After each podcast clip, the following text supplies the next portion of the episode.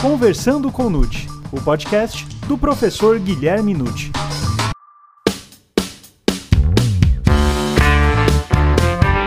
Olá, sejam muito bem-vindos a mais um episódio do Conversando com Nute. Você sabe qual a principal função do juiz das garantias? Ele atua somente na instrução criminal? E suas decisões vinculam o juiz da instrução? E como o juiz das garantias atua nos tribunais superiores? Meu nome é Gustavo Rodrigues e essas e outras questões serão respondidas agora, pois está começando Conversando com Nute, o podcast do professor Guilherme Nute.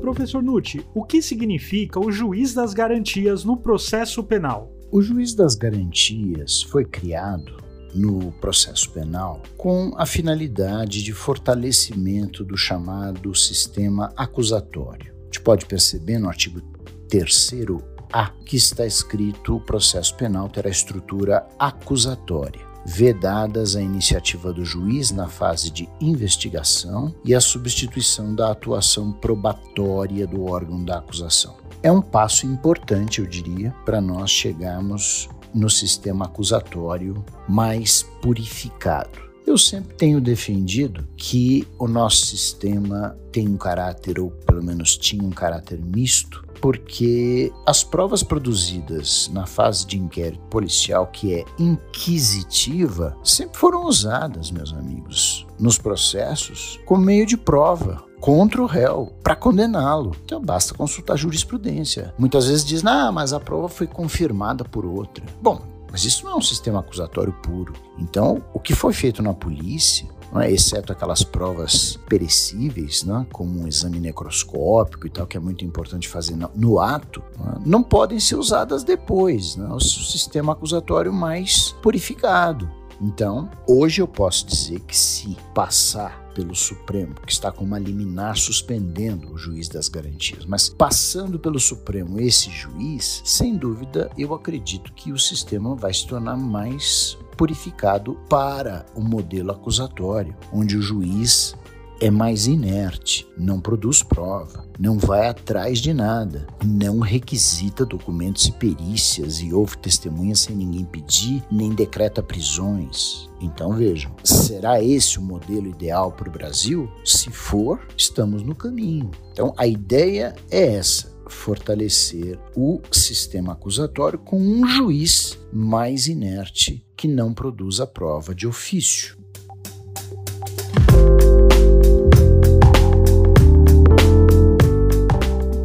Professor, qual a função principal do juiz das garantias?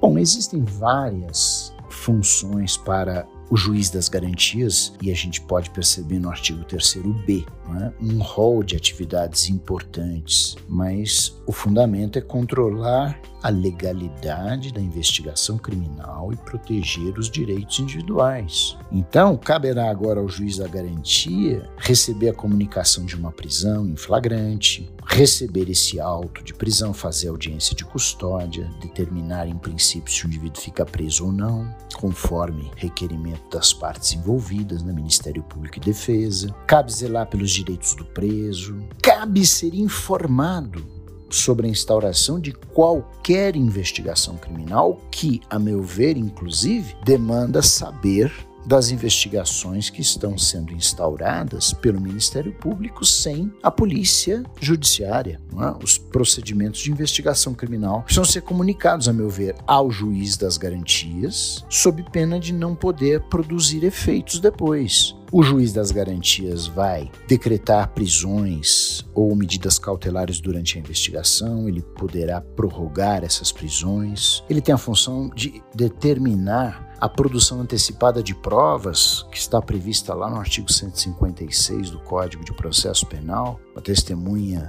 importante está para sair do país, precisamos ouvi-la imediatamente. Então, o juiz das garantias faz essa oitiva, o que significa, sob um crivo de contraditória e ampla defesa, porque ele há de chamar acusação e defesa para isso. Ele vai controlar o prazo do inquérito policial, ele poderá trancar um inquérito que seja incabível. Esse juiz poderá requisitar informações da autoridade que investiga para saber como anda a persecução penal. Ele pode, nesse caso, sendo requerido, né, é, decretar interceptações telefônicas, afastamento de sigilo fiscal bancário, de dados, busca e apreensão em domicílio, acessar alguma informação sigilosa. Enfim, ele é o juiz da investigação. Aí vem uma parte extremamente importante, né? Ele pode e deve, inclusive, receber a denúncia ou a queixa. Ele vai admitir o assistente técnico quando for necessário, vai determinar um incidente de insanidade mental do investigado se for preciso e decidir todas as matérias concernentes à investigação criminal. Por isso que ele é juiz de garantias.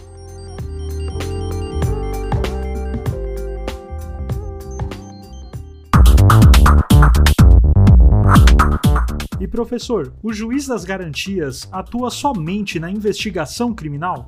Na verdade, o juiz das garantias atua primordialmente na fase investigatória. Mas ele ganhou uma função que eu colocaria aí como uma função mista, né? Porque ele é que recebe a peça acusatória, recebe a denúncia ou queixa e, portanto, declara instaurada a ação penal. É uma importantíssima tarefa que atribuída foi ao juiz das garantias. Mas por que? Tem uma resposta para isso. Não é porque o juiz do mérito não pudesse fazer, mas é a ideia que está por trás tirar o inquérito policial das mãos do juiz do mérito. Exatamente o que eu falei agora há pouco. Um sistema acusatório, se fosse no Brasil puro, o juiz do mérito não saberia o que foi produzido na investigação criminal porque o que foi produzido ali é para formar o convencimento do órgão acusatório e nada mais. Então tá lá o inquérito todo montado se o juiz do mérito receber a denúncia, ele fica sabendo da prova. Então, para ele não ter contato com essa prova, o juiz das garantias lê essa prova toda, se convence, por exemplo, que há indícios de autoria e prova da materialidade do crime e recebe a denúncia. A partir dali cai fora o juiz das garantias entra o juiz do mérito, que não terá acesso à prova do inquérito, que ficará guardada no cartório. Logicamente, exceto aquelas provas que ninguém conseguiu ainda, a bem da verdade, decidir o que fazer com elas, né? Que são as periciais, que tem que ser muitas vezes feita na fase de investigação, que perecem, e elas se transformam, na verdade, em provas definitivas. Né? Então, por isso até que o juiz das garantias agora pode admitir assistente técnico na investigação com toda a clareza, o que não estava ainda previsto no código com essa nitidez para que as partes possam então acompanhar o trabalho do perito, já que essa prova vai ficar definitivamente nos autos, inclusive para o juiz do mérito. Mas de qualquer maneira, o recebimento da denúncia é feito por esse juiz para que o do mérito não tome mais conhecimento da prova colhida no inquérito. E professor, as decisões tomadas pelo juiz das garantias vinculam o juiz da instrução? Na verdade, não. Segundo a lei, a decisão tomada ou as decisões né, tomadas pelo juiz das garantias, elas não vinculam o juiz da instrução. É o juiz do mérito. Depois que recebeu a denúncia, como eu disse, ele sai de cena, entra outro juiz, que pode reexaminar a necessidade de medidas cautelares. Por exemplo, alguém está preso e o juiz da instrução manda soltar, nada impede. Ou alguém está solto, o Ministério Público pede a prisão e o juiz da instrução decreta, havendo provas, havendo fato novo, enfim, é o que se espera. Agora, eu adianto um assunto. Acredito realmente que o juiz do mérito, né, da instrução, não pode rever a decisão de recebimento da denúncia. Essa não é a atividade dele, é juiz de mesmo grau de jurisdição. Então, se uma denúncia for recebida pelo juiz das garantias indevidamente, como nós não temos recurso específico para isso, habeas corpus no tribunal. Agora, não cabe ao juiz da instrução, embora ele possa reexaminar medidas cautelares que estiverem em curso, não cabe a ele rever né, a decisão tomada pelo seu colega recebendo a denúncia ou a queixa. E professor, poderia uma das partes extrair cópias do inquérito policial guardado em cartório para juntar ao processo? Já me perguntaram isso várias vezes, não é? Se qualquer das partes, e eu diria até especialmente o Ministério Público, poderia tirar cópias do inquérito que está arquivado no cartório e juntar no processo como se fosse um documento. Então ele vai lá, pega um depoimento que foi colhido na polícia, por exemplo, né? tira uma cópia e junta no processo. Não, não pode. Evidente que não, porque isso é uma tergiversação é contornar a questão que foi decidida legalmente né, pela nova mentalidade imposta pelo legislador, dizendo: ó, o que foi produzido no inquérito não presta para julgamento do réu, exceto as provas irrepetíveis, né? uma produção antecipada de prova, exceto uma perícia. Mas, ouviu uma testemunha, qualquer testemunha, que pode ser ouvida de novo em juízo, aquele depoimento morreu. Se você puder tirar uma fotocópia e juntar no processo, dizer, ah, isso é um documento, bom, então acabou todo o sistema. O indivíduo tira, se quiser, cópia do inquérito inteiro e junta no processo, dizendo, olha, isso aqui é prova documental, sou eu que estou produzindo. Não, não pode. Seria simplesmente contornar a lei por mecanismos ilegítimos.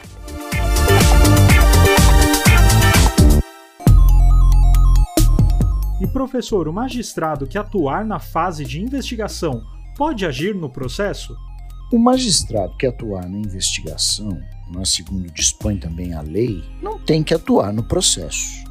O artigo 3D menciona que o juiz, na fase da investigação, praticando qualquer ato incluído na competência dos artigos 4 e 5 desse código, né, atividades investigatórias, fica impedido de funcionar no processo. Aí o parágrafo único diz: olha, nas comarcas em que funcionar apenas um juiz, os tribunais criarão um sistema de rodízio de magistrados para atender às finalidades deste capítulo. Ora, em capitais, cidades grandes, eu não vejo nenhum problema, sinceramente, em juiz das garantias, porque, aliás, em grandes capitais nós já temos departamentos inteiros montados, estruturados, com juízes que trabalham só com investigação, juízes que não trabalham com processo de mérito. Já há isso há muitos anos, como na capital de São Paulo, por exemplo. Né? Então, o Departamento de Inquéritos Policiais cuida só disso: medidas cautelares, prisões cautelares, é? acompanhamento de inquérito,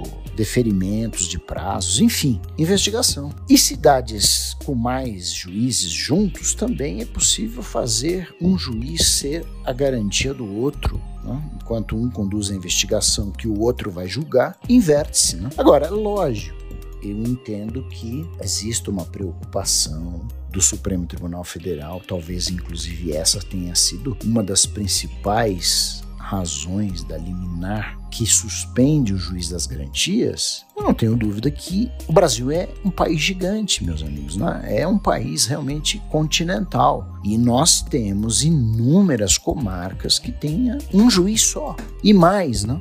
uma comarca que tem um juiz e é muito distante de outra comarca que também só tem um juiz. E às vezes temos no Brasil comarcas que nem tem juiz, significando que um juiz de outra comarca passa por lá uma, duas vezes por semana para dar conta do serviço. Isso daí é algo que acontece no nosso Brasil como ficam as investigações. Né? Juiz é um só. Como que ele vai acompanhar as investigações da sua comarca se depois ele não vai poder julgar? Então tem que ter uma estrutura né, criada, uma organização criada pelo, pelos tribunais em geral para fazer esse rodízio. Eu não digo que isso é impossível. Evidente que não, mas é difícil de uma hora para outra. Então, acredito que os tribunais têm que se programar para pensar assim: olha, o juiz da comarca A cuida dos inquéritos da comarca B, que é sua vizinha. Os da comarca B cuidam dos inquéritos da comarca A trocam né, os processos para essa finalidade. Agora, lógico, meus caros, que eu também eu, eu, sou muito sincero nisso. Eu acho que em casos excepcionais temos que admitir que o juiz que investiga, ali que acompanha a investigação, possa julgar. É uma comarca ali perdida num estado a 400 quilômetros de distância de outra comarca, não tem condição de haver essa interligação.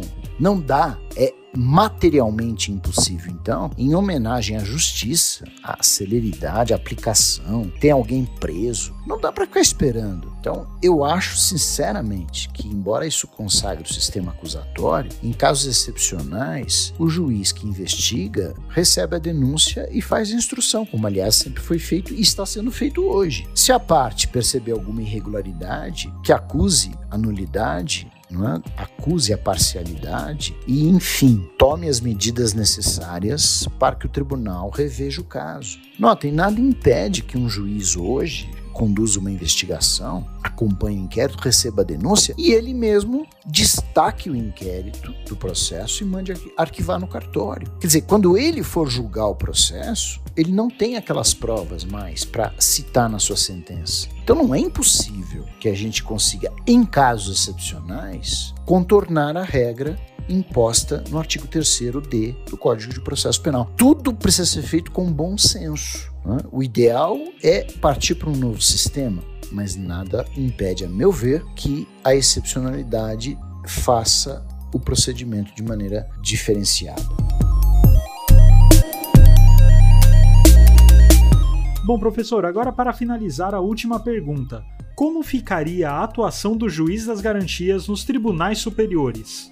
É, essa questão do juiz das garantias nos tribunais superiores, eu tenho para mim, com todo o respeito, mas tenho quase como certo, que os próprios tribunais superiores vão dizer que essa regra não se aplica a eles, que o juiz das garantias é de uma justiça de primeiro grau. Quiçá, eu acho que até mesmo nos tribunais estaduais e regionais essa regra não vai ser aplicada. Embora nada impeça. Se queremos realmente um sistema acusatório puro no Brasil, então o magistrado de grau superior que conduzir uma investigação fica impedido de participar do seu julgamento. É um colegiado, tem mais gente para fazer isso. Então, a meu ver, os tribunais superiores não vão aceitar o juiz das garantias nos colegiados, é minha opinião. Quando esse for liberado pelo Supremo.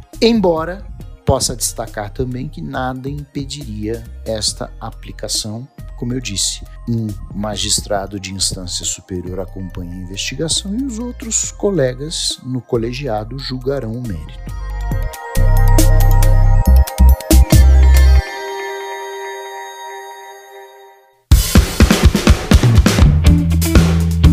E aí, Gostou desse episódio? Então divulgue, indique e compartilhe com aqueles seus amigos e colegas que ainda não conhecem os podcasts e podem se interessar pelo tema.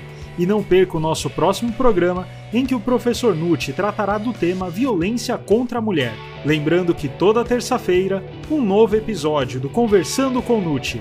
Até mais!